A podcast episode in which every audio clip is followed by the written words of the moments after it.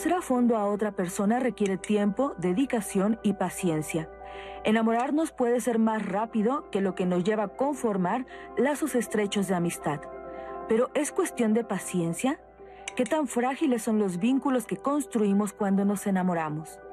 El sociólogo, filósofo y ensayista polaco-británico Sigmund Bauman explica que antes las relaciones eran más largas, mientras que ahora son desechables.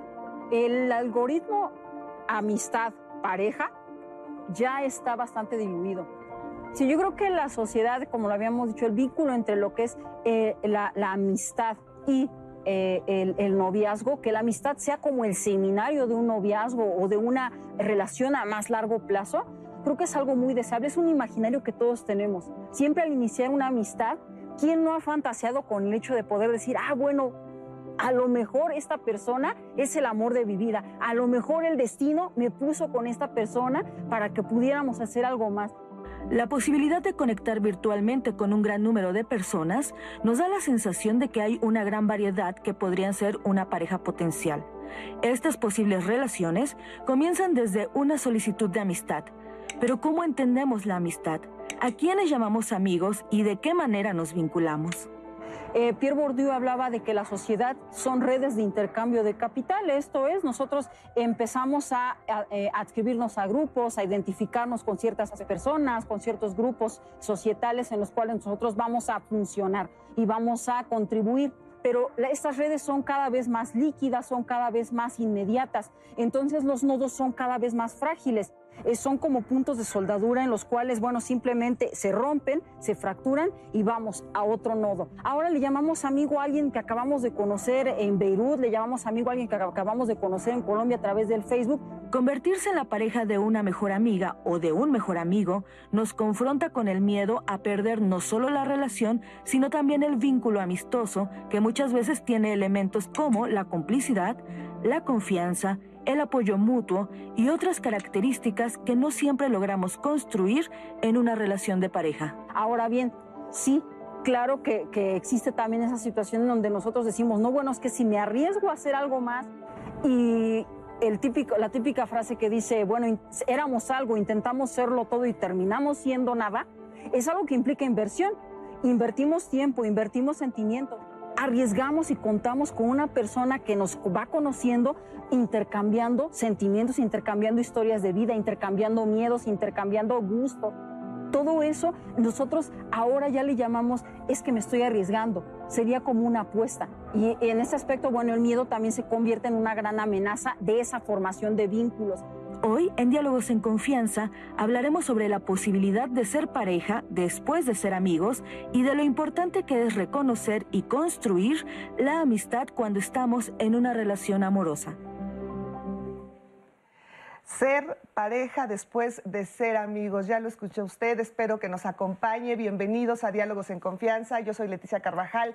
Gracias, gracias por acompañarnos como todos los viernes, viernes de pareja. Y quiero saludar también con muchísimo gusto a Jimena Raya, quien estará junto con Magdalena Alejo en la interpretación en lengua de señas mexicana. Muchísimas gracias, Jimena. Y también muy pendiente ya de sus opiniones y sus comentarios. ¿No es así, Roseli? ¿Cómo estás? Muy buenos días. Muy buenos días, Leti. Así Cuéntenos, ¿ustedes fueron amigos antes de ser pareja con su actual pareja? ¿Qué prefieren? ¿Qué creen que es mejor?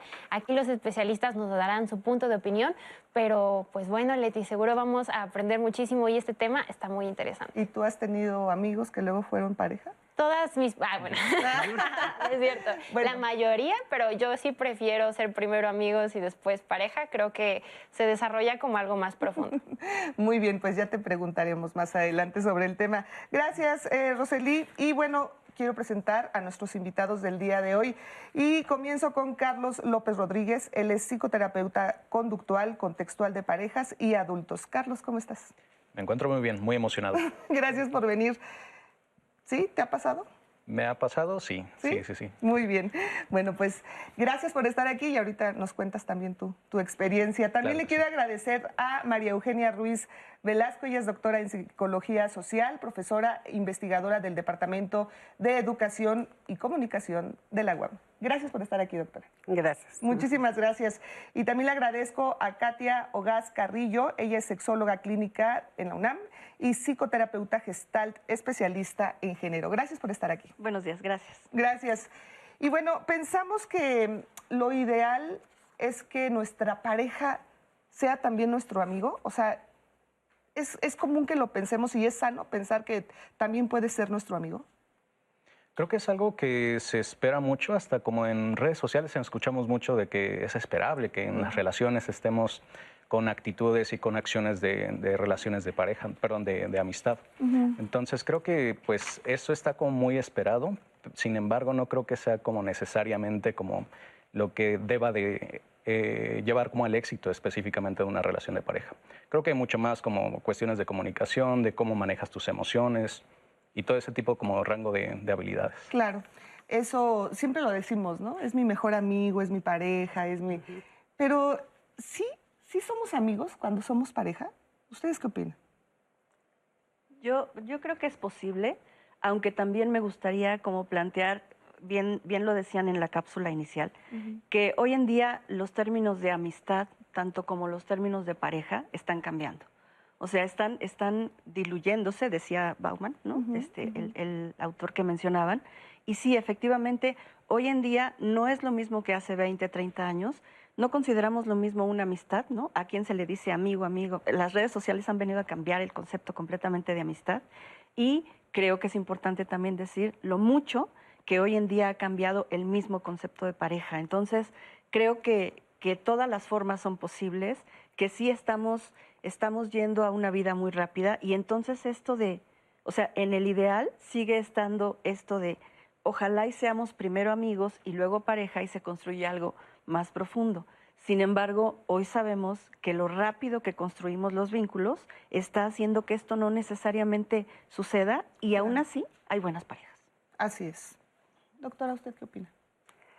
Bueno, yo opino, este, para no repetir lo que han dicho, eh, desde que me dieron el tema, eh, me parece muy interesante pensar esta relación, qué cambiaría, y yo creo que algo que atraviesa eh, de diferente manera el tipo de vínculos, cada uno de los dos tipos de vínculo, es los regímenes ¿no? institucionales, sociales.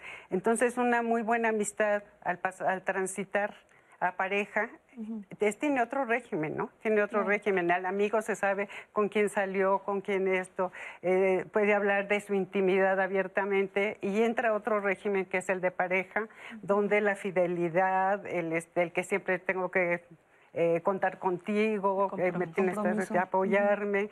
Institucionalmente, como, ya como pareja, entra a, a obligaciones obligaciones y determinaciones que me parece que son un obstáculo o que pueden ser un obstáculo de esa transición. Por otro lado, viendo, esto lo han pasado mucho cuando casan a los jóvenes, este, por ejemplo, los hindús, que los padres deciden, en ciertos grupos y culturas, deciden quiénes, que este, casar un hijo con el otro y no se conocen hasta que se casan. Y eh, lo que he escuchado en entrevistas que es que van estableciendo una relación de amistad entre ellos, de solidaridad, de apoyo mutuo, para sostener esa relación que ha sido obligada, ¿no? No como conocemos la pareja occidental, donde hay una elección, una atracción, etcétera.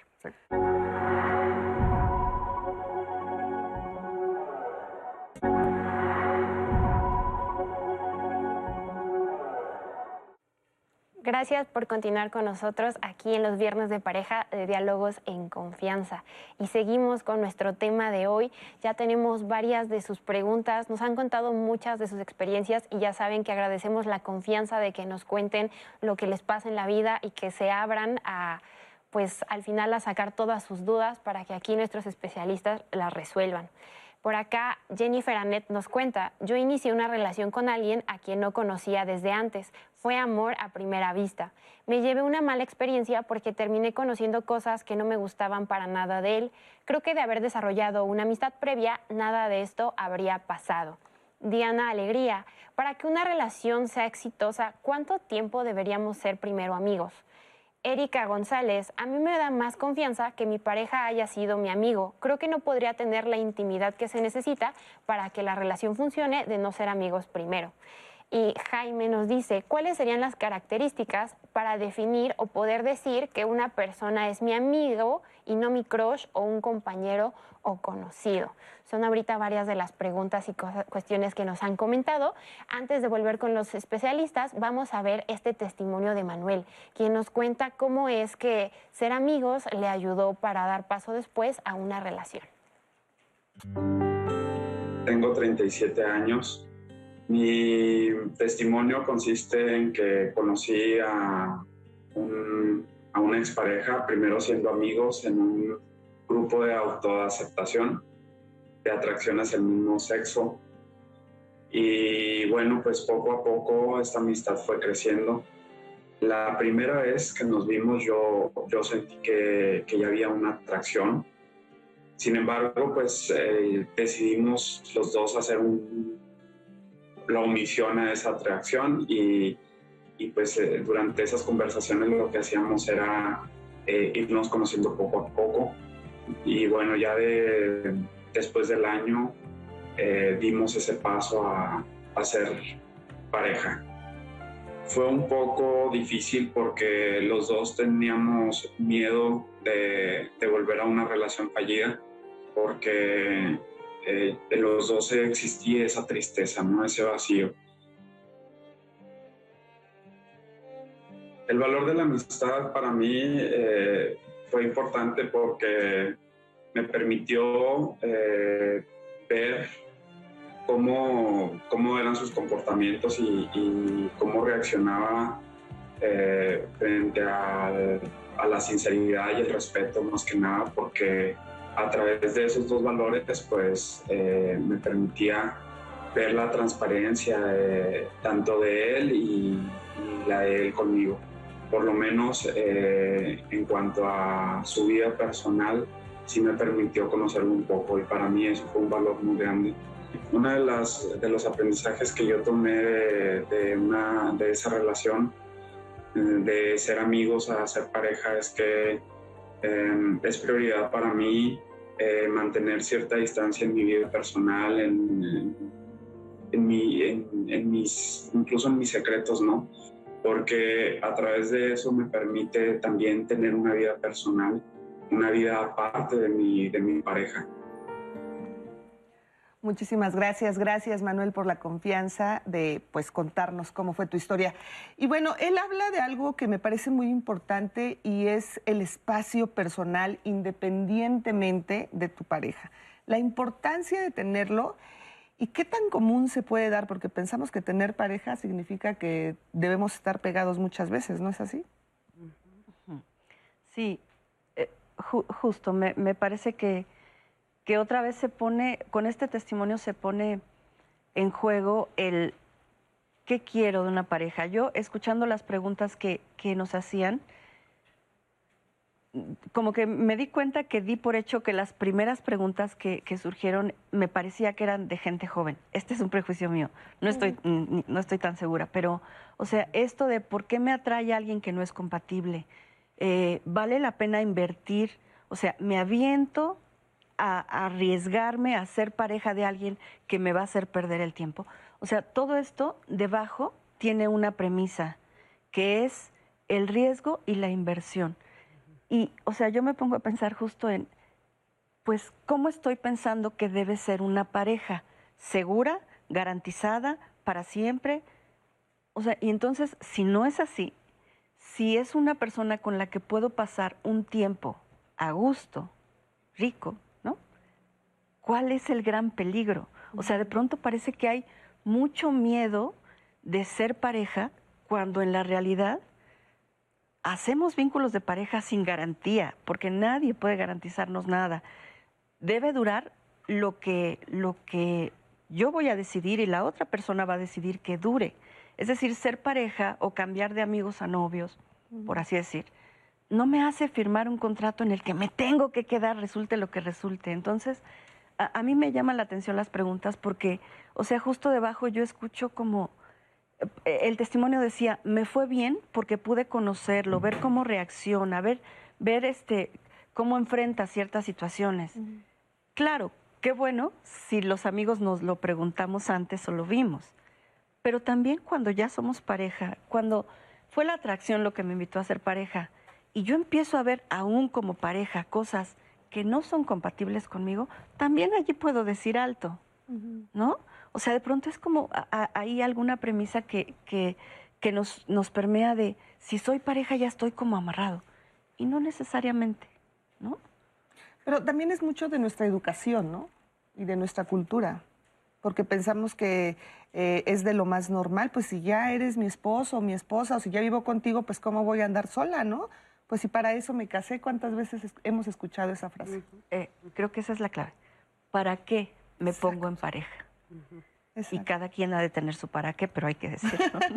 y qué es lo que esperamos también. Exactamente. Y, este, y bueno, yo creo que también hay un factor muy importante que es como esas sorpresas que quiero, por qué elegí, que es la transmisión generacional, la experiencia vivida por los padres, inclusive en tercera generación, las experiencias, los miedos, el lugar que tiene la pareja, este, lo que no se quiere repetir de lo vivido de los padres, por ejemplo, pero que finalmente se repite. Este, yo creo que es mucho, muy complejo todo lo que se precipita y se activa cuando se establece un vínculo de pareja más que en un vínculo de amistad. Toda la implicación, ya no digamos la implicación institucional, la implicación de deberes, obligaciones, el perfil que debe de reunir como pareja cambia, ¿no? Cambia lo que se espera de él. Entonces, este es una transición difícil, digo, yo pienso que no es tan fácil de la amistad a la pareja tener garantes. Sin embargo, el conocimiento del otro por el otro que está en, eh, relacionándose desde esa libertad y apertura que después muchas veces no se puede porque entra a repetir lo familiar. Este me parece que... Aunque me, me, gustaría hacer una acotación, o sea, estoy completamente de acuerdo en que todo esto influye, pero me gustaría volver a señalar que no, no es que me conozco en la amistad y en la, y en la pareja, llámese novio, matrimonio, dos matrimonios, o sea, llámese la que se llame, no es que aquí ya no evoluciono, o no es que este no es un periodo para conocernos también. O sea, ¿por qué tenemos, en, parece que si ya, si ya somos pareja, ah, no, ya deberíamos habernos conocido, ya no deberías, no. Eh, las parejas también somos un vínculo para conocernos, conocer a la persona y conocernos a nosotros en ese vínculo también. Aunque tengamos 20 años de ser pareja. Claro. Nunca se termina de conocer a una pareja, ¿no? sí. Creo que mucho de esto que venimos comentando viene de la búsqueda de la certeza, de la certeza de que, ok, esto va a salir como bien. Incluso creo que estos testimonios, o bueno, de cuando platicamos con amistades o con quien sea que platiquemos, ¿no? Pues como que buscamos justamente esta receta que nos va a decir de, bueno, qué nos va a dar como la mejor relación como a futuro. Y es normal tener esta búsqueda de esta certeza, pero pues hay que comprender de que hay muchos muchas otras cuestiones que podemos este, considerar, no solamente pues, el ser amistades previamente. Así es. Ahora hablábamos hace un momento del miedo que te puede ocasionar eh, decir voy a perder o puedo perder su amistad si me relaciono con él, con ella y no funciona. ¿Será que hablándolo desde un inicio puede ser como, a ver, yo, o sea, no quiero perder nunca tu amistad, ha sido muy valiosa, no sé, ¿Será que hablándolo se puede evitar o hay situaciones que de plano ya dices, bueno, pues no siempre? Eh, yo pienso que hay situaciones poco conscientes o inconscientes que, eh, este, que por el tipo de relación se activan más porque es la historia familiar más temprana, pero que también en la amistad puede suceder, pero yo pienso que menos, y que en la manera, en la en cuanto se puede hablar o se puede decir, bueno, esto no es mi historia, me quedé con el trauma de ver cómo mis padres fracasaron, por ejemplo, etcétera, ah, se me activaron todos los miedos, pero para poder llegar a verbalizarlo, a tenerlo más identificado, pues sí se necesita un proceso de, poderse cuestionar qué, está pasando, ¿no? ¿Qué nos está pasando? Muy bien. Bueno, pues vamos a ver ahora este testimonio de Brenda. Eh, pues ella nos, bueno, vamos a ver lo que nos dice. Muy interesante. tengo 24 años, tengo una relación de un año, seis meses. Empezamos a vivir juntos. En diciembre se llevamos casi un año ya viviendo juntos. En mi relación yo no tuve una amistad previa. Eh, todo siempre fue con la intención de ver cómo se daban las cosas. Afortunadamente, pues se dieron para, para bien. En el transcurso de la relación también nos hicimos un poco amigos. De hecho, tenemos una cercanía mm, y mucha confianza y que yo puedo catalogar que mi pareja actualmente es mi mejor amigo, eh, se fue construyendo con el tiempo. Entonces, sí es importante para mí tener una amistad previa a una relación, pero en mi caso fuimos construyendo las dos partes casi al mismo tiempo. Yo siempre he tenido eh, muy claro que los límites con una amistad son unos y con tu pareja son otros. Entonces creo que tal vez eso viene desde la educación que me dieron, porque con mi pareja suelo ser mucho más abierta en cuestiones eh, laborales, personales, incluso soy como muy libro abierto en cuanto a mis mañas, gustos, demás con mi pareja. Y con mis amistades también lo soy, pero soy un poco más reservada porque siempre me han inculcado este modelo de decir, de desconfiar hasta de los amigos. Tal vez con mi pareja no podría hablar tan abiertamente si en algún momento, no sé, por ejemplo, una persona en el trabajo se me hizo atractiva y yo sí le podría contar eso a un amigo. A mi pareja siento que le podría causar una inseguridad que yo no quisiera que él tampoco me la causara a mí, pues por evitar problemas. Aunque yo sé que yo no haría nada con esa persona, preferiría que mi pareja no lo supiera porque no, no hay por qué hacer sentir mal de alguna manera a la otra persona. Pero esa es la diferencia, que con una pareja también hay una línea de respeto que creo que no se puede pasar a comparación que con un amigo. Si mi pareja y yo llegáramos a terminar, eh, sí podría tener una relación de amistad con él, tal vez no al día siguiente ni a la semana siguiente, me costaría un tiempo, pero sí podría ser mi amigo y sí podría tener una relación con él porque los dos estamos en el mismo punto en que somos mejores amigos, que tenemos mucha confianza para ambos. Entonces yo sí podría tener una relación de amistad después de terminar con mi pareja. Muchísimas gracias, Brenda. Eh, escuchábamos que decía mi pareja es mi mejor amigo, ¿no? Y hacía también ciertas diferencias, pero sí puede ser nuestro mejor amigo o, pensa, o lo confundimos con confianza. ¿Qué, ¿Qué, pasa cuando decimos que es mi mejor amigo o amiga? Yo, yo creo que si en las parejas, otra vez, o sea, yo qué concepto tengo de pareja, para qué yo quiero una pareja, cuál es mi idea, qué voy a, a, tener, hacer y a obtener de esta pareja. Dependiendo, o sea, justo de estas construcciones personales que hemos estado hablando ella, por ejemplo, ¿no? Eh, decía, no, no estuvo previo, pero a la vez que se construyó la relación de pareja, allí también dentro hubo una relación de amistad, le llama ella. O sea, creo que no podríamos, o sea, son ellos quienes tienen que definir esto, no podríamos negar o decir sí o decir no, porque es la pareja misma la que lo construye.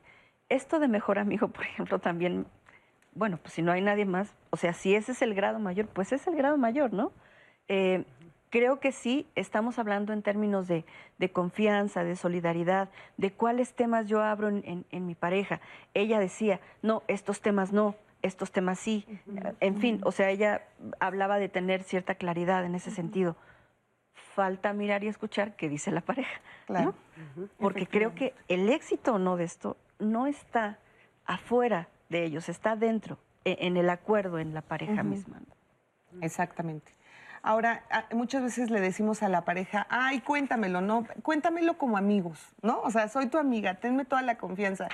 Y ahí como que se juega con fuego, ¿no? Porque, a ver, como bien lo decía Brenda, pues yo no le voy a contar a mi pareja que alguien del trabajo me parece atractivo o atractiva. Efectivamente, pues eso se lo cuentas a un amigo. O sea, tú no puedes, por más que quieras, ay, dime si te gusta alguien del trabajo, mi amor, dímelo como, o sea, pues es imposible. Yo preguntaría, ¿para qué? Exactamente. Y pienso que eso trae como a, notar que es muy importante y lo que tiene muy claro como Brenda, ¿no? De qué es lo que espera de la relación, qué es lo que, con lo que se siente cómoda, con lo que no se siente cómoda. Y este autoconocimiento ayuda muchísimo a través de la comunicación para justamente, pues, promover que la relación vaya bien porque incluso hasta yo propondría como este, esta idea de que un poco opuesta, ¿no? De lo que comentas, ¿no? Pueden haber algunas parejas con las cuales, pues bueno, puedan llegar a ver este tipo de comentarios, ¿no? De, ah, bueno, pues como que me atrajo un poco esta persona, sin promover necesariamente muchos problemas o necesariamente, pues, como tal, conflictos. Así es. Pero, eh, ¿sí será sano contarle como todo a nuestra pareja? O sea, ¿qué, qué sí, qué no hay que contarles? Porque muchas veces, híjole, pensamos que lo vamos a a aceptar y resulta todo lo contrario. Yo creo que aquí está tocando un tema que es muy importante y que se ha modificado mucho en la actualidad entre la intimidad y la extimidad, ¿no? O sea, de la vida íntima, algo que hay que guardarse, que no conviene decir, que finalmente lo amo tal y tal y esto, eh, ¿no?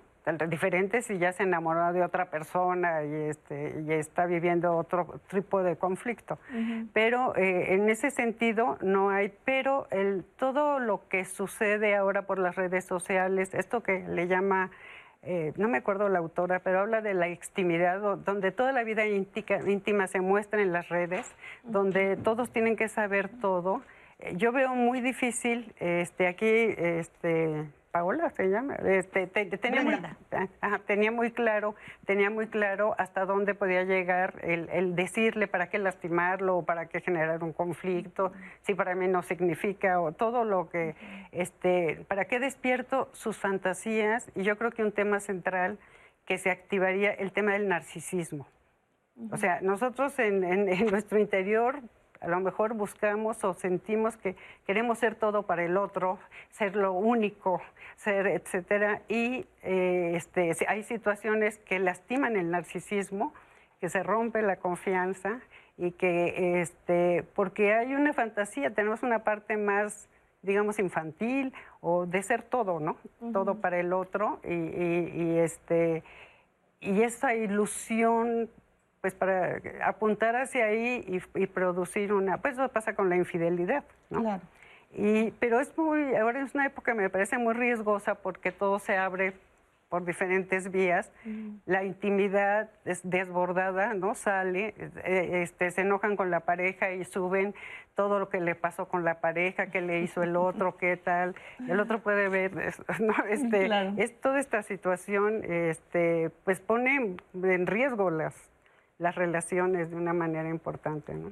Sí, Así es. a mí justo me gustaría comentar que o sea, es difícil atrevernos a decir qué es del todo saludable y qué no, ¿no? Yo insisto, o sea, creo que hay que mirar a las personas en su, en su individualidad. Sí, claro, todo lo que permea nuestra cultura, pero, por ejemplo, en 20 años que tengo de consulta privada, de consulta de parejas, muchas veces, muchas veces me sucede, un gran porcentaje de parejas que llegan con un conflicto a consultorio es porque es que me dijo o me confesó, ¿no? Cosas que, o sea, insisto, es como, eh, oye, ¿y tú cuándo perdiste tu virginidad? ¿no? Oye, ¿con cuántas personas tuviste sexo antes que con...? O sea, cuando nos metemos en esas conversaciones, justo hay que preguntarnos para qué. ¿Qué nos está moviendo? Las personas, algunas personas, y aquí sí me voy a atrever a decir, en estricta teoría, no es conveniente decir todo, no hay ni para qué, pero en estricta teoría, las parejas que pueden pasarla mejor, para no decir sano o no sano, no son las parejas que se saben todo, todo, todo, todo y viven a través así pegaditos, fusionados, como bien decías. No son estas parejas. Estas parejas tienden a sufrir mucho. Y aquí sí hablo desde la teoría, ¿no? Desde los estudios científicos las parejas que se fusionan todo el tiempo o que tienen la expectativa de que como yo soy pareja, voy a saber todo lo que le pasa en su vida y me va a contar todo y yo tengo... No, no, porque no sabemos si podemos con eso.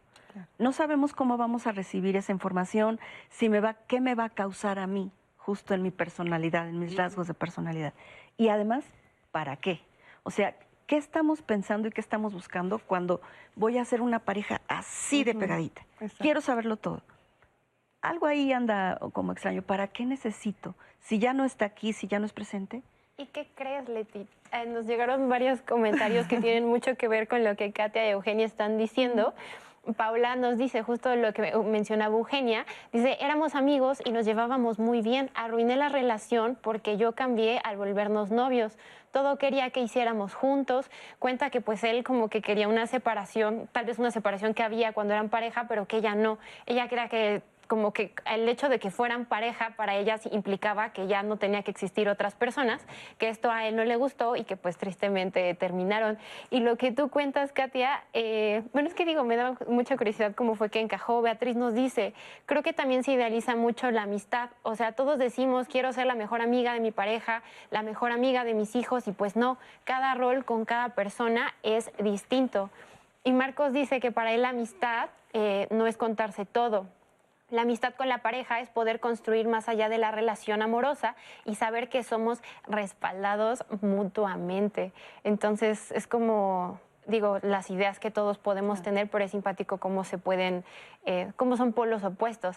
Y muchos fueron los comentarios eh, de personas que nos dicen, es que nos llevábamos muy bien y éramos amigos, pero cuando nos volvimos pareja, pues cambiaron las cosas y ahí fue cuando algo se rompió. Y ahí viene la duda, si cuando uno es amigo y está pensando en esta transición, se deben poner sobre la mesa lo que cada quien considera que es una relación o simplemente es como dejar que las cosas fluyan, como nos decía Eduardo en su comentario. Si es pregunta, yo puedo decir, no, mejor decirlo. Claro, sí. O sea, justo siempre mejor hablarlo.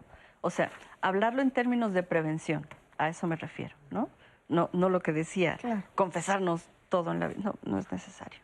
o sea, no debemos de dar por hecho que porque es nuestro amigo o nuestra amiga, pues la relación va a funcionar de lo más maravilloso, porque efectivamente una cosa es ser amigos y la otra ya es cuando te enfrentas a la realidad de estar con una pareja. Ahora, regresándonos un poquito a lo que hablábamos hace un momento, ¿por qué nos aferramos a querer saber cosas del pasado de nuestra pareja? Porque cuando eres amigo, pues ya te sabes todo su historial, ¿no?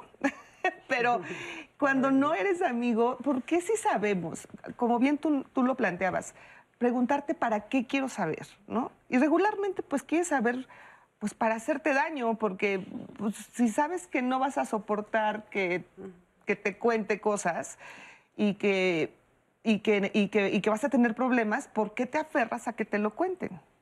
O sea, si ya sabes que no es sano yo creo que no se tiene tan claro. La gente cuando hacemos esto en el momento, ¿será? No se tiene tan claro que, es para hacerte daño. O sea, me parece que va más, esta es una hipótesis, pero va más por el lado de creo que voy a tener más control, creo que voy a conocer más a mi pareja, creo que vamos a ser más transparentes y si somos transparentes entonces somos la pareja ideal. No es cierto. O sea, no, porque empezando porque a mí no me tiene que gustar todo de mi pareja. Eso, eso es una fantasía. A mí no me tiene que gustar todo de mi pareja. Mi pareja no tiene que ser 100% compatible conmigo. No, los polos opuestos que decían. Hay parejas, y así lo definimos, ¿eh? hay parejas complementarias y hay parejas justo eh, que, o sea, que son diferentes y hay parejas similares, o sea, que las une, hay parejas que se unen por similaridad y es tal y la saben manejar que eso las mantiene y hay parejas que las une la complementariedad. Sus diferencias los mantiene bien, pero eso tiene que ver con cada uno y con la pareja misma. No es una regla general para todos, ¿no? Sí, creo que añadiría también que la seguridad o la búsqueda de seguridad de, al momento de estar como explorando un poco el pasado de nuestra pareja, sentimos que no nos va a dar como esta tranquilidad de, ah, bueno, ya no la conocíamos, pero ya conocemos un poco más y entre más sepamos, como que vamos a tener todavía más certeza de que, bueno, todo va a salir como excelentemente bien, ¿no? Pero pues bueno, justamente entra como dentro de esto que pues realmente no necesariamente eso va a suceder. La realidad no siempre es así. Es que es una fantasía decir, ah, ya me siento seguro porque me dijo 38 parejas, ¿no? Exacto. Bueno, yo pregunté, ¿no? Pues, Pero si es una persona sana, es una persona con la que hay un vínculo sexual saludable, todo está bien, a lo mejor ese número me estorba diga dos o diga 38. No sé, pues, o sea, ¿puedo con eso? Y eso es difícil de prever. Eso es muy difícil de prevenir. O sea, es difícil que la gente esté segura de que va a estar bien con la respuesta que reciba. No hay manera. Entonces, ¿para qué pregunto? Exactamente. Y además, ¿por qué pensamos que debemos de saber todo de nuestra pareja? O sea, eso es... ¿De qué me sirve? Son cosas muy íntimas que tú no tienes por qué saber mi pasado ni yo el tuyo. O sea, cada quien, a partir de ahora estamos juntos y lo que sigue, ¿no? Eso sería lo ideal. Pero pues no siempre se logra. bueno, pero pues uno siempre pues debemos procurar que sea así, ¿no? Y, además poder identificar esa parte que, que se oye muy fácil, ¿eh? Oye, pregúntate para qué, pregúntate por qué pero realmente como que lo ocultamos un poco y nos queremos más bien ahí dar de latigazos solitos, ¿no? Bueno, pues hay que pensarlo, hay que pensarlo muy bien. Vamos a hacer una muy breve pausa y regresamos con más de este tema aquí en Diálogos en Confianza.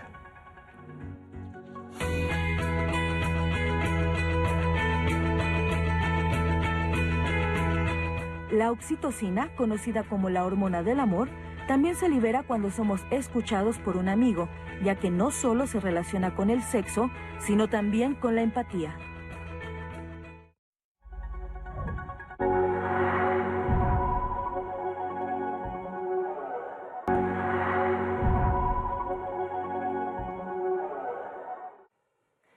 Seguimos con nuestro tema ser pareja después de ser amigos en los viernes de pareja de diálogos en confianza.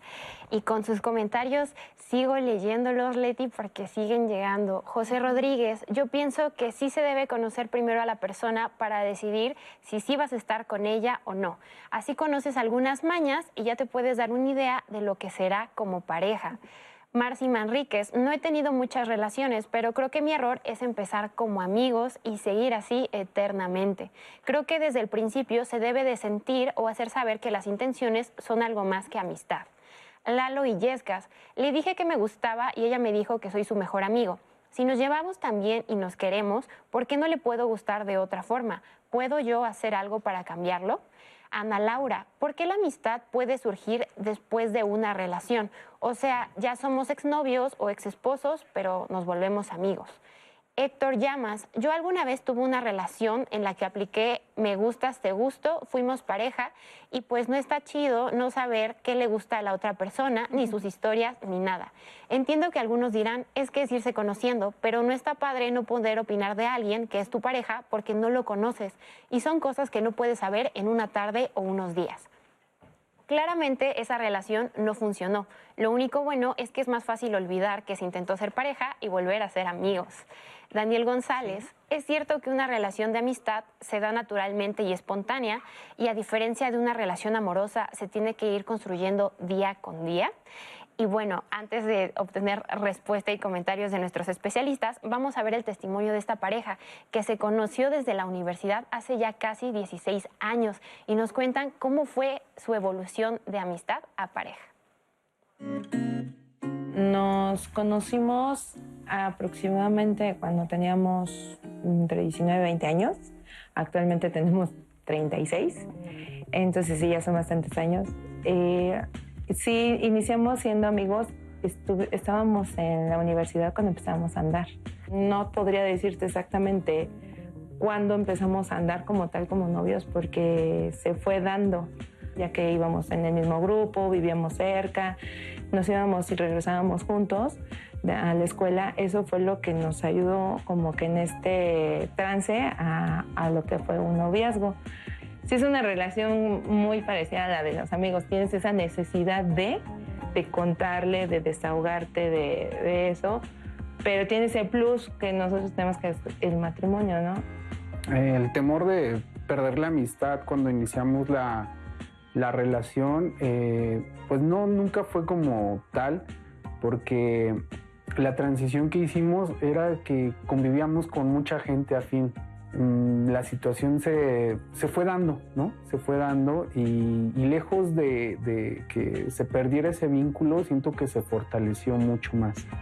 El, conocimiento que tenía de ella, eh, derivado de la amistad antes de iniciar la relación, realmente nos ayudó muchísimo porque eh, no fue tanto formalismo, eh, fue genial porque este, al iniciar la relación, este, ya sabíamos más o menos por qué camino íbamos. Al menos sabíamos dónde estábamos como parados. Yo sabía qué era lo que él quería, eh, sabía que era a una persona muy similar a mí en varios aspectos, pero que también era lo contrario en cuanto a carácter, ¿no? Yo, yo era una persona, eh, pues siempre he sido como que de carácter más fuerte y él era una persona más tranquila.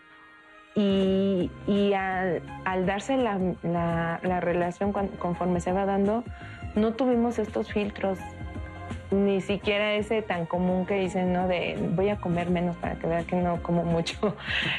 Entonces, eso fue lo que nosotros fuimos forjando en esa relación. O sea, ya no fuimos con, con la apariencia de, mírame que estoy bonita o, o mírame que yo soy toda dulzura, sino de, ah, necesitas algo, ok, vamos a apoyarnos.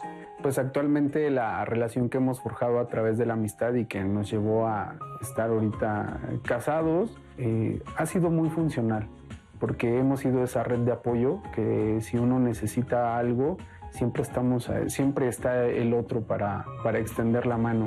Hemos podido salir adelante y, considero que el día de hoy pues mm, tenemos una familia muy bonita, una familia muy unida y que nos ha ayudado a salir adelante y que ha sido el impulso para nosotros, ¿no? Y forjar la relación día a día, día a día, este, es parte de, todo esto.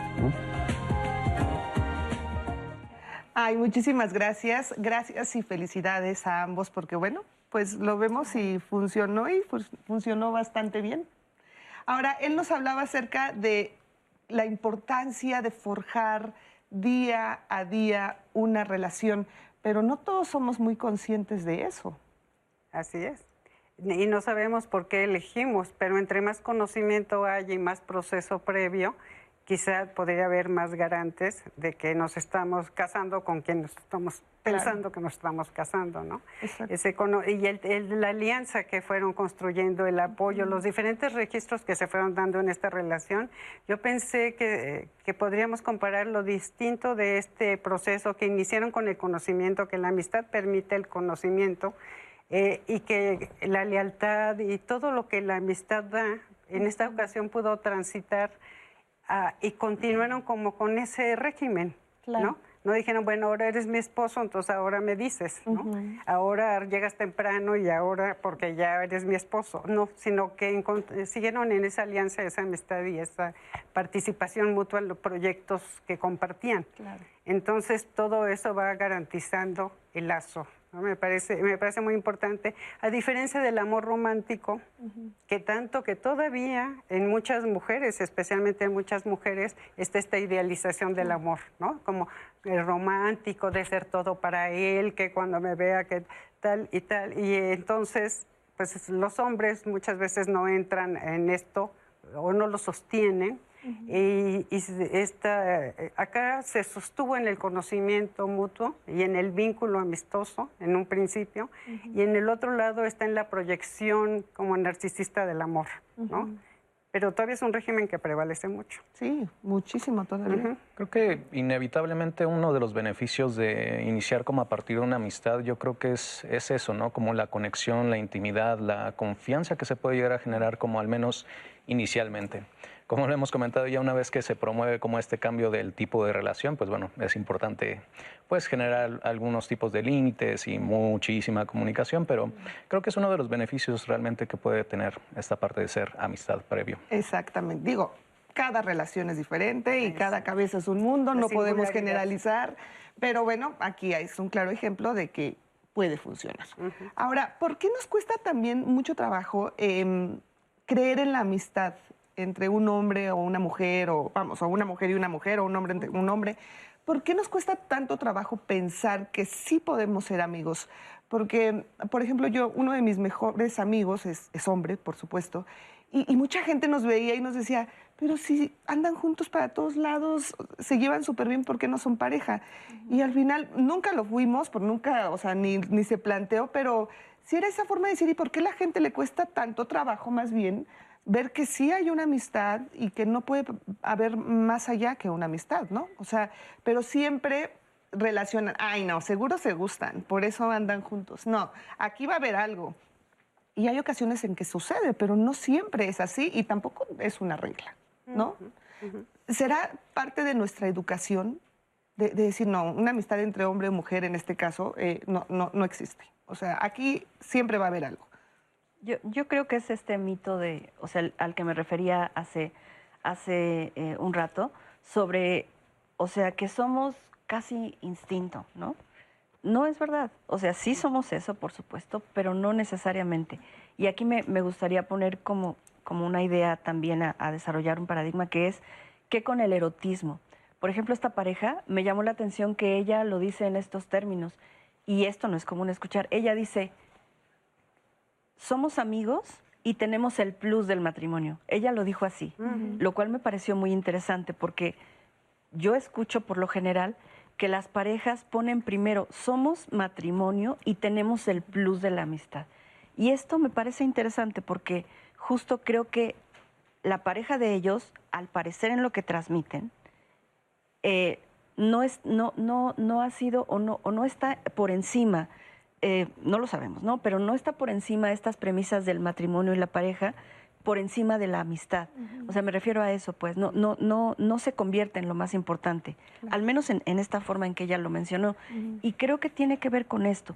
A, a, hay algunas personas que creen que si existe el erotismo, la atracción, entonces lo otro no puede existir el respeto, la, solidar, la solidaridad, los vínculos, la fidelidad.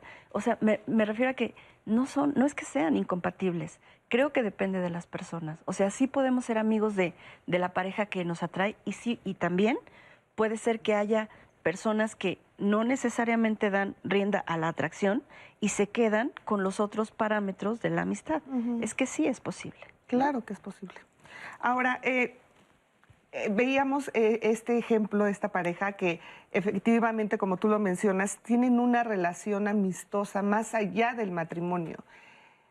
Pero esto no, pues no, la, no siempre se da y para muchos no es el ideal, igual y a mí no me funciona de esa manera. ¿No es así?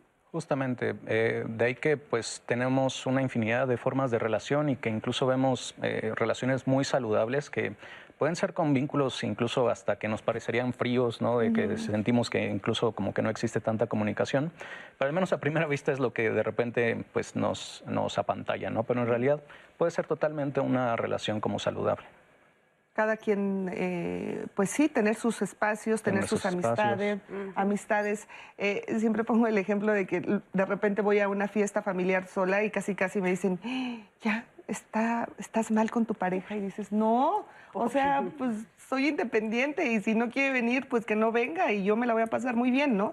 Pero es esta estas costumbres tan arraigadas, tan todavía, ¿no? Que nos cuestan trabajo sí, pensar que uh -huh. puedes tener una pareja, pero pues que cada quien es independiente. Divertirte y pasarla bien aunque no esté. Exactamente. Eso, eso a veces es imperdonable, ¿no? Uh -huh. O sea, se, a veces hay parejas que, que, se antojan así como, como eh, no, mi pareja no puede disfrutar, pasarla bien si no estoy.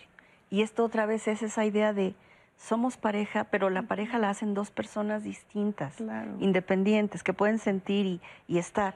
No necesariamente tenemos que fusionarnos, ¿no? No, porque muchas veces sucede que casi, casi obligas a la pareja que esté junto a ti todo el tiempo y pues cómo puedes preferir que esté junto a ti enojada o enojado a que cada quien haga sus cosas y cuando se vean, se vean con muchísimo gusto, ¿no? Sí. Claro. Pues sí, ahí lo tienen. Pues luego se sienten culpables, ¿no? Por pasarla bien estando lejos de la pareja, sí, la pareja justo claro. por esas sí, ideas. Sí, ¿por qué nos costará tanto trabajo? Pues acostumbrarnos a ser felices, ¿no? Cre que, es que creo que, es muy fuerte, que sí, pero...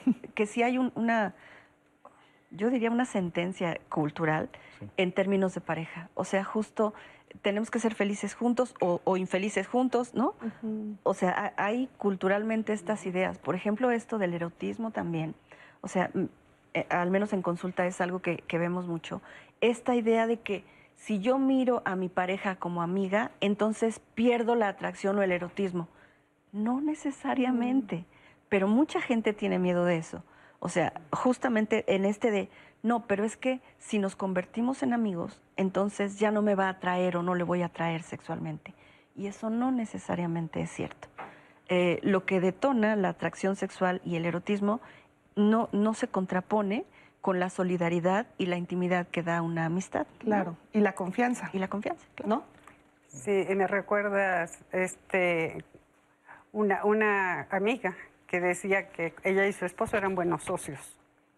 Funcionaba la casa, los hijos, la administración, todo funcionaba bien, pero con eso estaba diciendo, pues, eh, somos buenos socios sin erotismo. Sin erotismo. Pero funcionamos y como estoy atrapada en la relación matrimonial y soy madre y todo, pues como si fuera una empresa. Eh, y eso sucede en muchos matrimonios y entonces vienen las búsquedas fuera y todo esto porque este, se ha escindido la sexualidad de la vida de pareja, ¿no? Así es. y, y, pues hasta la propia palabra lo dice, ¿no? Mi esposa, ¿no? O sea, como que piensas así de... Sí, sí, y pues no, es este, sí es, sí es complicado, definitivamente, eh, conocer a tu pareja, relacionarte y el estar día a día, porque las las relaciones cambian. No podemos eh, vivir con tu pareja después del primer año y el segundo y el tercero. las cosas cambian de una manera tremenda, pero es parte de la convivencia y del propio amor, a mí me parece, ¿no? Que, que, las, que vayan evolucionando las relaciones. ¿Tenemos comentarios, Ruth? Sí, por acá tenemos uno de Alejandra. Me reencontré con un compañero de la preparatoria después de enviudar. Iniciamos una relación y es como si siempre hubiéramos estado juntos. Mm. Haber sido amigos y conocernos desde antes mm. nos ha dado una experiencia previa que se traduce en consolidación de nuestra relación. Eduardo, creo que primero te haces amigo de alguien que no te gusta tanto y después te puedes ir enamorando o tal vez no. Sebastián González eh, retoma un comentario que hizo Katia. Eh, a pesar de que existe el enamoramiento y la química, la conciencia no se apaga por completo, que podemos elegir a nuestra pareja, pero podemos elegir enamorarnos o no hacerlo. Alicia, ¿es cierto que no es posible la amistad entre hombres y mujeres? Nos llegó una experiencia de un anónimo. En mi caso no me sirvió ser eh, amigo de mi pareja o, mi confidente, ya que le contaba problemas que tuve con mi familia o con exparejas y él usaba todo lo que le contaba como un arma en nuestras discusiones. Mauricio, ¿cómo podrían definirnos lo que es la complicidad? ¿Cómo la hacemos en una relación de pareja si no fuimos amigos con anterioridad? Fernanda también nos cuenta que su mejor amigo se convirtió en su pareja. Tristemente perdimos todo. Nuestra relación no funcionó, pero ya no hubo manera de recuperar la amistad que solíamos tener. De haber sabido antes, no hubiera permitido convertirnos en pareja.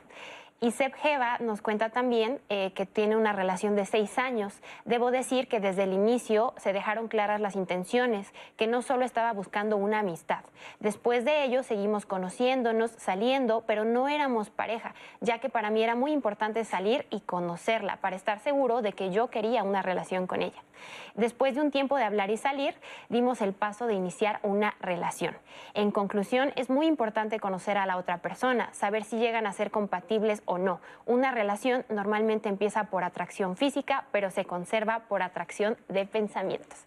Y vamos a ver una cápsula con Fer Tapia, quien nos va a hablar sobre relaciones en series o películas y de algunos estudios que se hacen sobre cómo es mejor o cómo prefieren las personas iniciar las relaciones.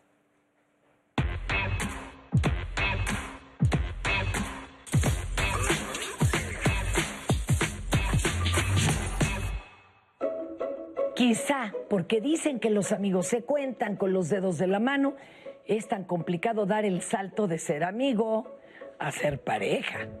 En el cine, la televisión y la literatura contamos con ejemplos hasta el hartazgo de hombres y mujeres que están enamorados de amigos suyos, pero no se atreven a decírselo. Hoy les voy a contar que, según la ciencia, están perdiendo una oportunidad única.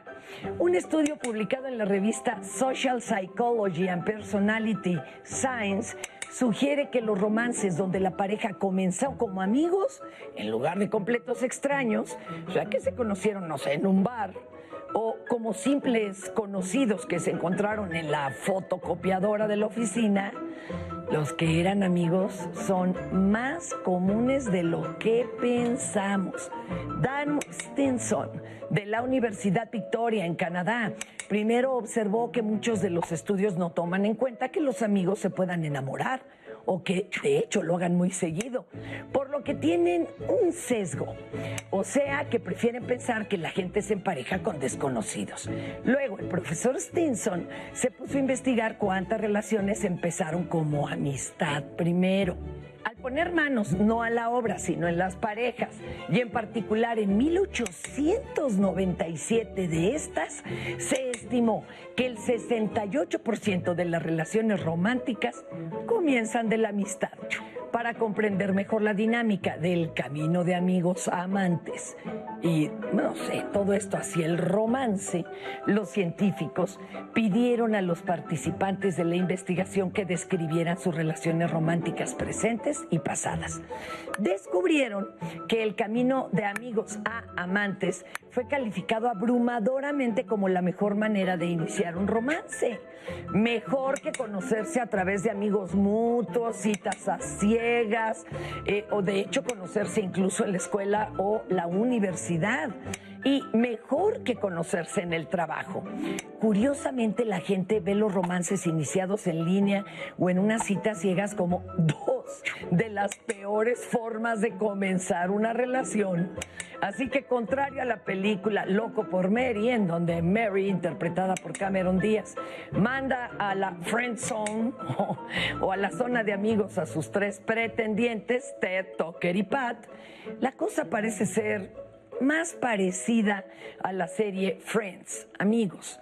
Y no nos referimos a la tortuosa relación entre Rosie y Rachel, sino, por ejemplo, a los personajes de Chandler y Mónica.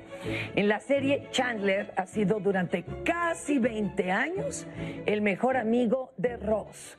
Eh, se conocen desde la preparatoria.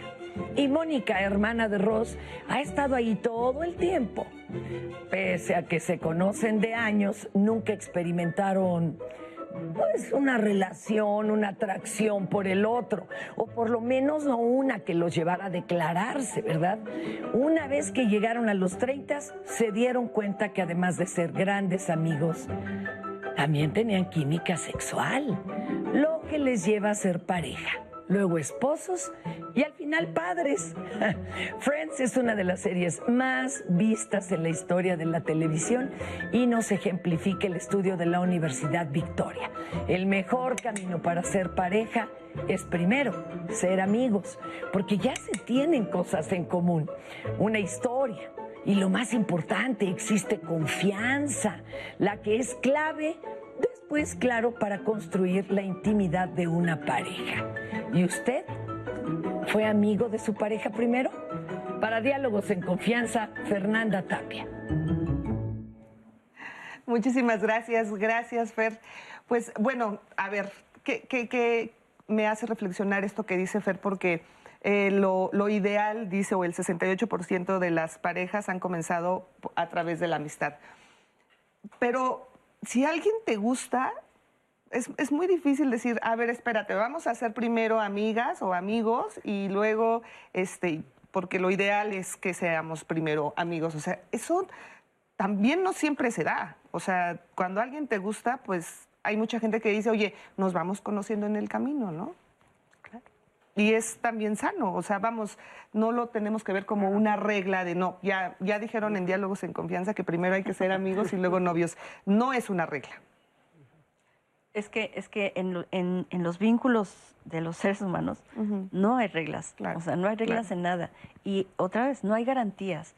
O sea, si estamos pensando justo en cuál es la mejor manera de garantizar, eso no existe. Cuando alguien a mí me pregunta eso, yo prefiero no responder. O sea, nada que ver con garantías porque, porque no las hay, porque los seres humanos cambiamos, porque, porque cambian nuestros parámetros de atracción, porque cambian, cambiamos en nuestra vida y entonces también lo que vamos sintiendo y pensando cambia. Entonces, garantía no hay. O sea, yo sí creo que el conocer muchos aspectos de la pareja, la mayoría de las veces, es un plus, es información extra que yo ya tengo pero no significa que si me, siento atraído por alguien, no puedo ahí empezar el camino del conocimiento. Otra vez, el, tema es, creo que el, día uno de ser pareja, ¿yo ya tengo que ser compatible? No necesariamente. Claro. ¿No? No, pero tendemos mucho a mm, idealizar también mucho las relaciones, a romantizar mucho y a creer que todo va a ser miel sobre hojuelas toda la vida y que voy a amar sus defectos y eso en, la vida diaria es totalmente distinto. Bueno, pues vamos a hacer una muy breve pausa. Vamos a regresar después del corte con sus comentarios y sus opiniones, que son muchísimos y como siempre los agradecemos. Regresamos en un momento aquí en Diálogos en Confianza.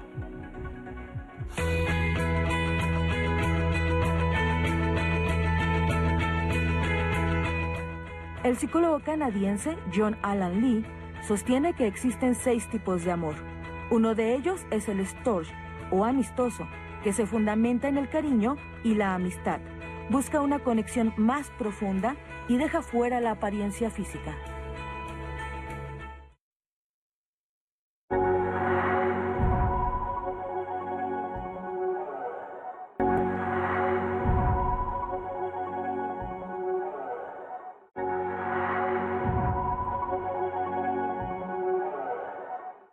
Sociales escuchamos mucho de que es esperable que en las relaciones estemos con actitudes y con acciones de, relaciones de pareja, perdón, de, amistad. No creo que sea como necesariamente como lo que deba de eh, llevar como al éxito específicamente de una relación de pareja. Creo que hay mucho más como cuestiones de comunicación, de cómo manejas tus emociones y todo ese tipo como rango de, de habilidades. Hoy en día los términos de amistad, tanto como los términos de pareja, están cambiando hoy en día no es lo mismo que hace 20, 30 años. Las redes sociales han venido a cambiar el concepto completamente de amistad. En el ideal sigue estando esto de ojalá y seamos primero amigos y luego pareja y se construye algo más profundo. Los regímenes ¿no? institucionales, sociales, entonces una muy buena amistad al, al transitar a pareja, tiene otro régimen, ¿no? Al amigo se sabe con quién salió, con quién esto, eh, puede hablar de su intimidad abiertamente. Institucionalmente, como, eh, ya como pareja, entra a, obligaciones. ¿Sí será muy común que nos enamoremos de nuestros amigos? ¿Es posible? Común, creo que no. ¿Cómo estoy pensando que debe ser una pareja? ¿Segura? ¿Garantizada? ¿Para siempre? Parece que hay mucho miedo de ser pareja cuando en la realidad hacemos vínculos de pareja sin garantía. Debe durar lo que, lo que yo voy a decidir y la otra persona va a decidir que dure. Buscamos justamente esta receta que nos va a decir de, bueno, que nos va a dar como la mejor relación como a futuro. Búsqueda de esta certeza, pero pues hay que comprender de que hay muchos, muchas otras cuestiones que podemos este, considerar, no solamente pues el ser amistades previamente. Un tema que es muy importante y que se ha modificado mucho en la actualidad entre la intimidad y la extimidad, ¿no? Ahora es una época que me parece muy riesgosa porque todo se abre por diferentes vías. La intimidad es desbordada, ¿no? Sale. A mí no me tiene que gustar todo de mi pareja. Eso, eso es una fantasía. Mi pareja no tiene que ser 100% compatible conmigo. No.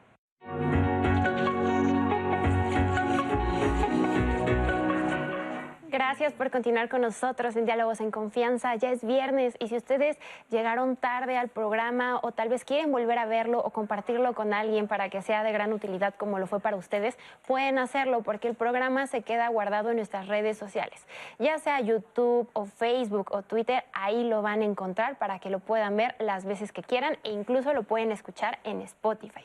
Y bueno, sus comentarios siguen llegando y ya estoy aquí lista para leerlos. Vivian Márquez, ahora se dice mucho que el amor no es para siempre y tampoco las relaciones. Creo que eso es para justificar y no esforzarse. Mejor tener amigos porque ahí sí son más atentos y hasta comprometidos. Celia, estuve casada siete años muy difíciles, pero cuando nos divorciamos nos volvimos cercanos y él es hoy mi mejor amigo. ¿Por qué, nos, ¿Por qué fallamos como pareja pero no como amigos? Isaac, Tuve una relación por más de cinco años, terminamos y seguimos siendo amigos, pero su nueva pareja no tolera que ella y yo sigamos en contacto porque le dan celos. ¿Es posible que después de ser amantes podamos seguir siendo amigos? ¿Cuál es el secreto para hacerlo sin lastimar a la nueva relación? Luis, al terminar mi relación sentí tanto enojo que cuando me pidió que siguiéramos siendo amigos no pude. ¿Creen que ante el enojo que aún siento, tratar de ser amigos me podría ayudar a superarlo? Felipe, el compromiso y la responsabilidad acaba por destruir la confianza. Eso me pasó a mí con mi pareja. Nacho Cruz, mi pareja y yo fuimos muy amigos, nos fortalecimos con la intimidad, pero después de años y alejamiento, hoy es una persona indeseable para mí. Fue muy fea conmigo, ¿Dónde quedó la amistad? Karina, tengo un amigo desde la secundaria y somos tan cómplices que mi marido no lo tolera. ¿Cómo evitar que mi pareja sienta celos por una amistad? Miguel Dom, soy muy amiguero, tengo muchas amigas, pero cuando he intentado construir una relación no funciona. ¿Por qué puedo ser amigo y no pareja? ¿Qué me pasa? Juan José, para ser pareja es más fuerte la atracción que podemos sentir por alguien atractivo, pero que por alguien que nos cae bien, nos hace sentir queridos y nos valora. Paola, tiene que ver con la edad y el momento en el que elegimos pareja. Entre más madurez tengamos, más valoramos otras cosas que la parte física. Luis Antonio, ¿es cierto que en la amistad no existe un interés sexual por la otra persona? Lupita, todas mis parejas han sido primero mis amigos. Hasta que les tengo confianza es que decido iniciar una relación. Pero no, sería, no sé si sea inseguridad mía porque no sé cómo ligar con desconocidos. Alberto, tengo como 10 años de amistad con mi mejor amigo y como tres que estoy enamorado de él y me da mucho miedo decirle por temor a perderlo. Creo que hay sacrificios que vale la pena hacer con tal de no perder a alguien que significa mucho en tu vida. Y el caso contrario de Alberto es de un anónimo que nos dice, mi mejor amigo me confesó que le gustó y me siento mal por no corresponderle, pero la verdad nunca me ha gustado y ahora me siento comprometida, comprometido a intentarlo. ¿Qué puedo hacer en ese caso? Perla, ¿por qué insisten en la importancia de querer ser amigos cuando somos pareja? ¿Que con amarnos no es suficiente? Son algunas de las que nos han llegado, Leti. Ay, muchísimas gracias. Qué interesantes comentarios. Y, puede ser también, pues, muy doloroso, como e, esto que nos mencionaba de estoy enamorado de mi mejor amigo y no sé cómo decirle. Ay, pues que sí le diga, ¿no? Total, ya. Total, el no ya lo tiene, pero, pero sí, sí puede suceder y es muy común que estas cosas sucedan y que incluso se pierda la amistad porque también piensas que como es el mejor amigo, pues tenemos todo para ser felices, ¿no? Y no siempre sucede así. ¿Cómo, cómo manejar esa, ese tema de la frustración, ¿no? Porque debe ser muy frustrante. La frustración tiene que ver con la, con la aceptación de, de la falta de garantías y la falta de certidumbre. O sea, cuando, cuando escuchamos esto, dicen perder una amistad y sí, claro que puede ser el riesgo si pasamos a otro tipo de relación, pero no sé, me, gustaría transmitir que el riesgo está en la vida. O sea, también por otras circunstancias podría terminar esa relación de amistad. Es decir, eh, lo que vamos construyendo vale. Hace rato uno de los comentarios decía, no valió la pena, decía algo así, literal, no valió la pena haber perdido la amistad, haber perdido la amistad este, por la pareja. Y ese es un, ejercicio de, valor o de evaluación que, seguramente cada uno haremos, pero ojalá y, y, lo que sí haya valido la pena haya sido el intento, el esfuerzo que pusimos, la experiencia que nos trajo esto. Es decir, em, nuevamente, andamos, parece que andamos por la vida como queriendo estar seguros de cada paso que damos y que algo nos garantice. Y la verdad es que ni en la amistad sucede, ni en el matrimonio, ni en las parejas, ni, en, ni siquiera en los vínculos primarios, ¿no? Con los padres. No sucede. Y entonces dejar de dar pasos y dejar de tener experiencias por el miedo a fracasar es de algún modo una paradoja que nos evita crecer. O sea, es algo que, me gustaría decir. Pues sí, porque te estás perdiendo de vivir. Yo quisiera volver un poco como al tema de las reglas culturales que se mencionaban, ¿no? Justamente creo que como bien se ha dicho, no existen como unas reglas, ¿no? Como pues eh, que apliquen como para todo en esto. Y sin embargo siempre va a existir como esta ligera como miedo, ansiedad de pues querer como mantener el control de todo esto. Y que creo que siempre estar un poco atentos de, bueno, el cómo deberíamos de ser, de cómo eh, incluso ya sea con expertos o redes sociales, de lo que conocemos, hablando como de reglas que ya se han hablado de, pues bueno, eh, lo mejor es empezar con una amistad, ¿no? Porque pues promueve toda esta cuestión de la intimidad, ¿no? Este, lo bueno es justamente este, generar como siempre como límites, ¿no? Hablar de ciertas maneras, actuar de otras maneras, ¿no? Todo esto restringe mucho pues justamente lo que es muy rico de las relaciones y de lo que realmente pueden llegar a ser sí, bueno, buscamos también que sean saludables. Efectivamente. Ahora, también est- estos comentarios que, que nos decían, terminamos y nos convertimos en los mejores amigos.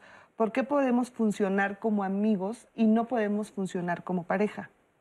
¿Qué sucede ahí? El vínculo erótico también, aunque a veces se puede ser pareja como socio, ¿no? Sin, este, cuando hasta se ha perdido o no, el vínculo erótico no se ha dado. Pero algo pasa a nivel de la frustración y yo quiero insistir en la, en la propia historia, y ni siquiera la propia, sino la, la historia ancestral también, ¿no? De los padres y de lo que ha pasado, o de idealización, o de situaciones que vivieron ellos y que no las transmitieron. Así pensar que es muy complejo por eso, ¿no? Porque no es solamente el hecho, el acontecimiento, sino cómo afecta. Yo ahorita que escuchaba pensaba la importancia de, de cuando hay una herida narcisista, Ujú, digamos, cuando no perdí a la pareja, sino perdí algo de mí, ¿no? Como una pérdida de algo mío, algo mío este, se derrumbó.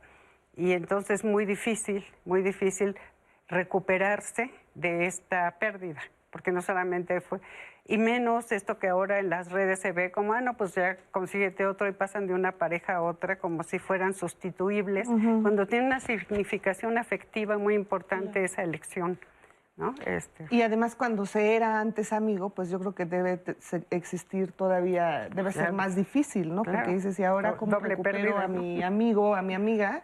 Y cómo, cómo separo, ¿no? quiero recuperar, o sea, yo, yo diría, ¿de verdad hay que recuperar? O sea, si, si, si había, si se valora la amistad anterior, pues sí, posiblemente intentémoslo, ¿no?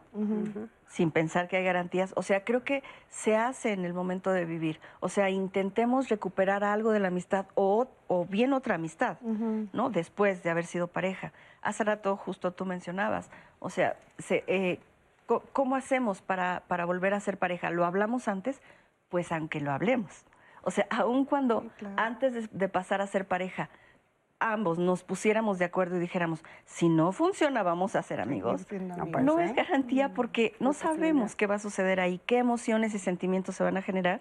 Y, y eso, una vez allá, pues lo hablamos, ¿no? Oye, ¿queda algo? ¿Es posible?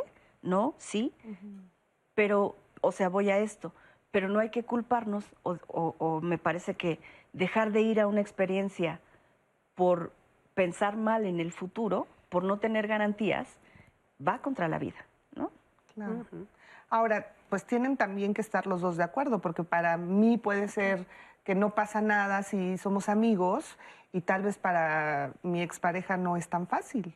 Y también hay que saber respetar cuando te dicen, oye, es que yo no puedo ser tu amigo porque yo no, ya no te veo como, como una amiga o como un amigo. Entonces, pues ahí también es no forzar las cosas, porque muchas veces como que nos aferramos a, no, sí, tiene, tiene que ser como antes. Y eso nunca va a ser como antes, ¿no? Paradójicamente, eh, justamente lo que pasa al momento de no sentir de que es, bueno, por ejemplo, la única relación o pues eh, la única amistad que vamos a poder tener, ¿no? Ujú. Esta sensación de que tenemos que, pues bueno, es lo último, necesitamos aferrarnos con todas nuestras fuerzas, ¿no? A esta relación, ¿no? Paradójicamente eso generalmente lleva como un poco como a lo contrario. Entonces, el considerarlo un poco como lo mencionaba este, Katia, justamente de cómo podemos este, estar como abiertos y aventarnos y este, tomar el riesgo hacia una relación, ¿no? este, pero con esta como apertura de, bueno, puede funcionar, puede no funcionar y más bien estar un poco más atentos a qué es lo que va sucediendo, qué podemos hacer para solucionarlo, en dado caso de que sea solucionable. Claro, siempre el- la comunicación y los acuerdos que existen, ¿no? Sí. Totalmente. Sí, y, Y, también me parece este, muy importante el, el- el tema del duelo. Si hay una pérdida, darse el tiempo de elaborar o de vivir ese duelo, esa pérdida, de reconocerla. Lo que encontramos ahora es lo que podríamos llamar como salida maníaca, ¿no? No, en fin, que yo consigo, yo puedo, yo ahorita consigo otro. Y se empieza a, este, a tratar de silenciar ese dolor, que, que hay que atravesarlo, hay que vivirlo y hay que ver qué se perdió con lo que se perdió. ¿no? En, en una relación de pareja donde se juega tanto pues el sí mismo, ¿no? Porque está la, la herida en varios sentidos, es, es algo que afecta mucho, es, es de las pérdidas quizá más fuertes, ¿no? Que se Claro. pueden vivir. Y que muchas veces nos da miedo vivirlo y luego como que lo, lo evitamos, ¿no? O sí, sea, sí, sí. Nos cuesta mucho trabajo decir, sí estoy triste, sí me voy a permitir estarlo, porque también eso ayuda y te libera, ¿no? Es necesario. Claro, por supuesto. ¿Y qué opinan acerca de esto de que un clavo saca otro clavo? Mm, O lo termina de meter, digo yo. Sí, no, no necesariamente, ¿no? Eh, lo cual, insisto, en los seres humanos no hay reglas exactas. No significa que no podamos encontrar una pareja que encuentre la manera, aún cuando está reciente la otra pérdida, que encuentre la manera suavemente o de que funcione. Es decir, tampoco, tampoco es que podemos garantizar que no va a suceder, ¿no?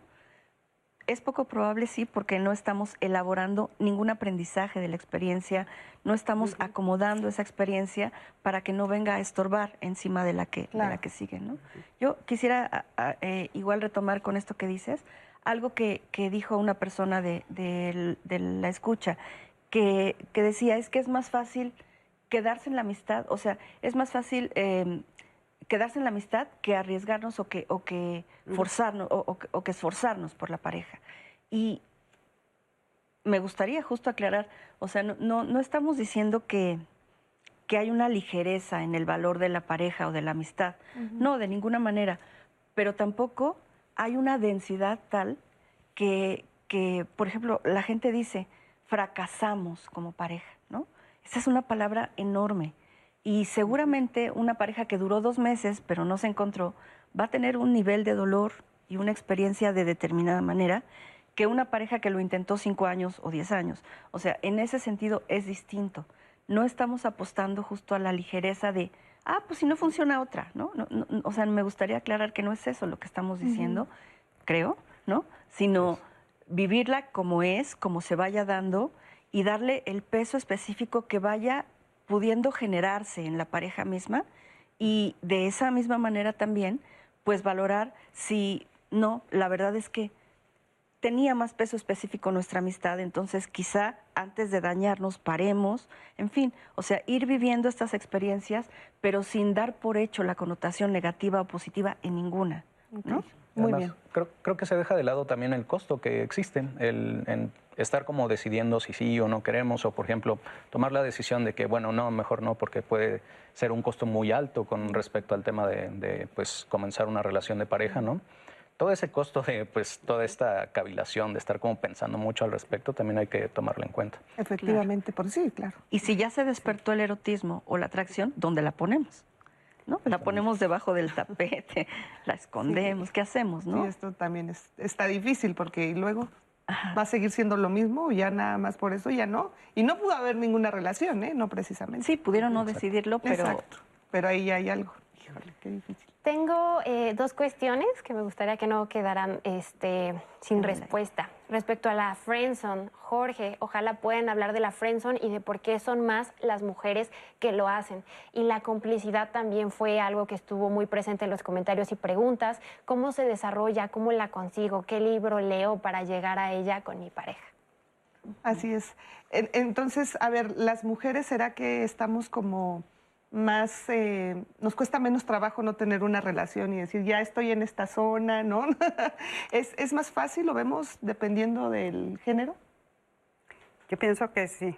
Eh, Bueno, yo creo y que está sucediendo mucho. Yo pienso que sí, que este el caso de la mujer como si fuera más autosuficiente, quizá por la historia cultural, etcétera, este sea más autosuficiente en sostenerse ante estas situaciones y que el hombre necesite más de la relación.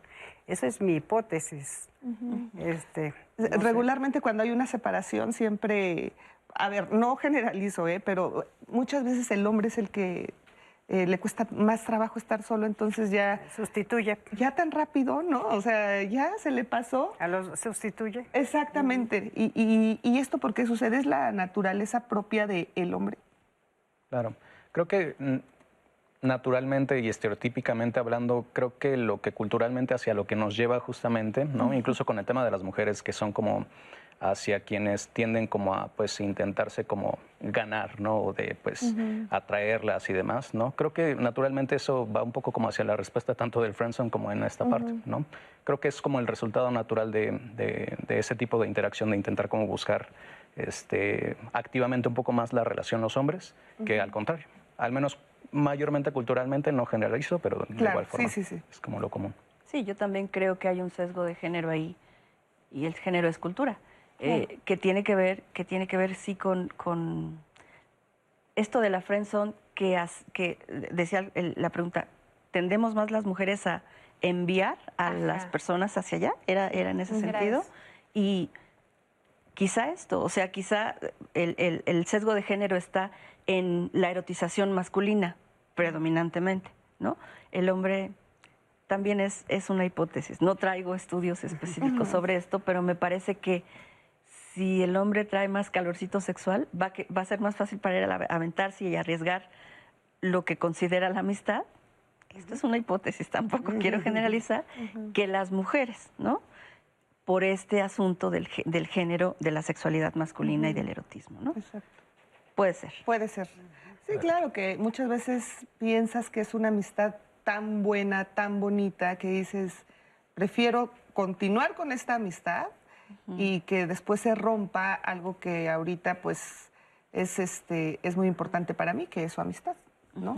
y, y, los hombres igual le dicen, pues me aviento, ¿no? A ver qué, qué sucede. Claro. Es una hipótesis, como bien lo dice. Pero justamente las redes sociales, que estamos en eso, lo que nos están diciendo, un poco en la, tomándonos como una muestra, ¿no?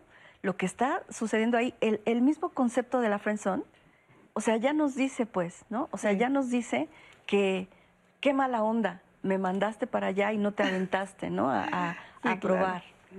Y como si esto fuera, o sea, justo es como, ay, este, una ofensa porque me mandaron para allá, cuando pues si no se quiere, no se quiere. Exactamente, aceptarlo y punto. Ahora, nos llegaron también muchos comentarios acerca de la complicidad, esa complicidad que obviamente existe con tu pareja y que pues no existe no o con un amigo tal vez, o sea, con una pareja haces otras cosas. ¿No será que confundimos complicidad con amistad? ¿O es parte? Yo creo que sí, se confunde un poco y habría, o sea, habría que, pensar la amistad. O sea, también en la amistad puede o no haber complicidad y también en la pareja. La complicidad tiene que ver con formar parte del mismo equipo. Tiene que ver con estar contigo a pesar de que yo no sea parte de eso, pero cuenta conmigo, ¿no? Un poco para... Una alianza, ¿no? Exacto, para, para, frasear, es eso, la complicidad es, estamos del mismo lado, formamos equipo, formamos alianza, pero esto sucede en las parejas y esto también sucede acá. No, no es, son diferentes tipos de complicidades, seguramente.